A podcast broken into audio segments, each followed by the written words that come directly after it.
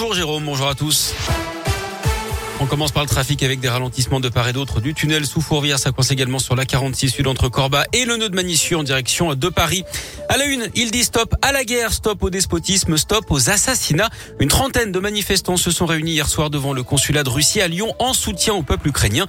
La crise en Ukraine qui s'est fortement aggravée hein, ces derniers jours, une guerre peut donc éclater à tout moment. La communauté ukrainienne qui vit en France s'inquiète pour ses proches restés au pays et craint un retour en arrière.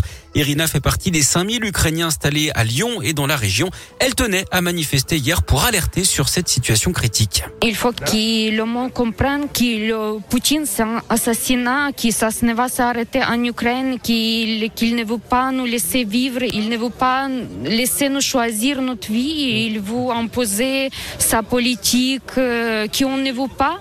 On ne veut plus de vivre comme on vivait à l'époque soviétique parce que c'est insupportable.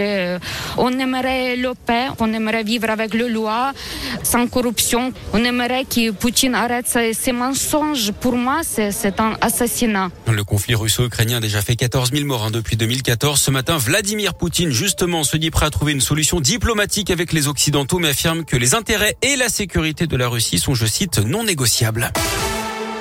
Une grosse frayeur à Lyon. Hier, un immeuble s'est effondré dans le troisième arrondissement, route de Genasse, entre Montchat et Grand Clément. Deux femmes, dont une enceinte, d'après le progrès, ont été légèrement blessées. Elles ont été transportées à l'hôpital couvertes de poussière. Le bâtiment aurait été fragilisé par des travaux juste à côté où les fondations d'un parking souterrain étaient en train d'être creusées.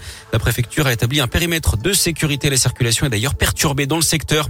Les suites de l'agression de Mila à Lyon, cette jeune femme harcelée depuis deux ans après des propos polémiques sur l'islam et agressée samedi. Un suspect a été mis en examen et écroué. Une information judiciaire pour agression sexuelle, vol en réunion et outrage sexiste a été ouverte. Un second suspect, lui, toujours recherché. Un acte de bravoure à Lyon. Deux jeunes n'ont pas hésité à sauter dans la Saône à Lyon hier dans le 5e arrondissement pour sauver une femme qui tentait de mettre fin à ses jours. Elle s'est jetée depuis les escaliers du quai Bondy dans une eau à 8 degrés. Les deux jeunes originaires de Lyon et de Francheville se trouvaient sur le quai et ont été alertés par les cris de plusieurs témoins. Ils ont réussi à la ramener sur la berge. La victime a été prise en charge en état d'hypothermie par les pompiers, mais ses jours ne sont pas en danger. Et puis l'auteur présumé de l'accident de chasse mortelle dans le Cantal samedi, mise en examen l'adolescente de 17 ans dont le tir avait tué une randonneuse de 25 ans lors d'une battue au sanglier, a été déférée au tribunal d'Aurillac. Elle a été placée sous contrôle judiciaire avec interdiction de toucher une arme. Du sport, du foot avec la Ligue des Champions. Lille a perdu 2-0 à Chelsea en huitième de finale. Allez, hier soir en tennis, fin de l'aventure pour Caroline Garcia à Doha. La Lyonnaise a perdu en 2-7 au deuxième tour contre l'Américaine Coco Gauff. Et puis du basket avec les huitièmes de finale. Allez, de recoupe pour l'Asvel féminin. Les Lyonnes qui jouent à Lublin en Pologne ce soir à 18h.